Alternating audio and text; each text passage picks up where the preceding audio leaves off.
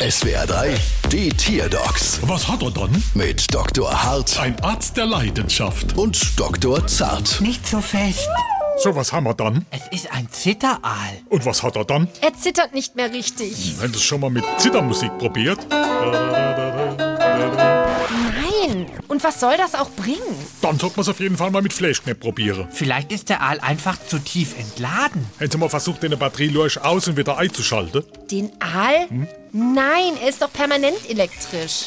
Ein Fisch mit E-Antrieb. Wie fortschrittlich. Fortschrittlich, du meinst, die ganze andere Delfine und Dorade laufen noch mit Diesel? Nein, der Aal benutzt ja seine Elektrizität nicht für die Fortbewegung, sondern zur Verteidigung, Jagd und zur Kommunikation.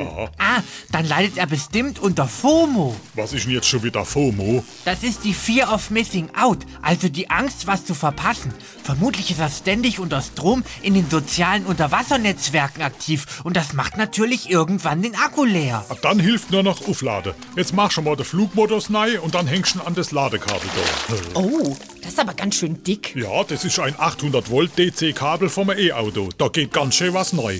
Und bestimmt sauteuer. Ivo, da hast du noch nicht unsere Rechnung gesehen.